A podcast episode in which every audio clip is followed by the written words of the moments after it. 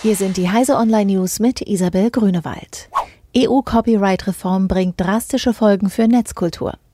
Das knappe Ja des Rechtsausschusses des EU-Parlaments zu Upload-Filtern auf Online-Plattformen für nutzergenerierte Inhalte und zu einem fünfjährigen Leistungsschutzrecht im Internet hat eine Welle der Kritik ausgelöst.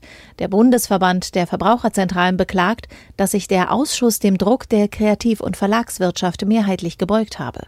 Dies würde immense negative Folgen darauf haben, wie wir mit digitalen Inhalten kommunizieren. Aus Angst vor völlig unklaren Haftungsregeln dürften viele Inhalte im Netz verschwinden. Maaßen warnt vor Cyberangriffen. Der Präsident des Bundesamtes für Verfassungsschutz, Hans-Georg Maaßen, warnt eindringlich vor verstärkten Cyberangriffen aus Russland, China und dem Iran.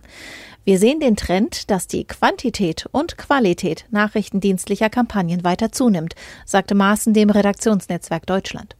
Um frei und souverän zu bleiben, müssten Staaten daher ihre Sicherheitsarchitektur mutig und entschlossen an die technische Evolution anpassen.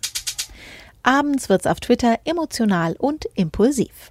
Forscher der Universität Bristol haben 800 Millionen Tweets analysiert und fanden heraus, dass sich deren Sprachstil abhängig von der Tageszeit ändert.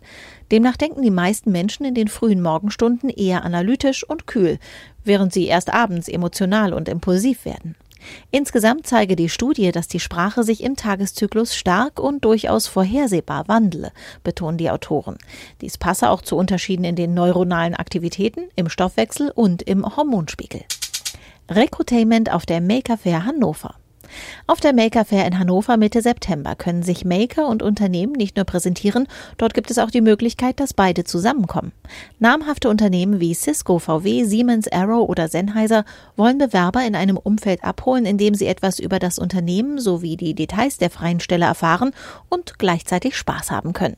Das will die Make Job Town auf der Maker Fair Hannover bieten. Diese und alle weiteren aktuellen Nachrichten finden Sie auf heise.de.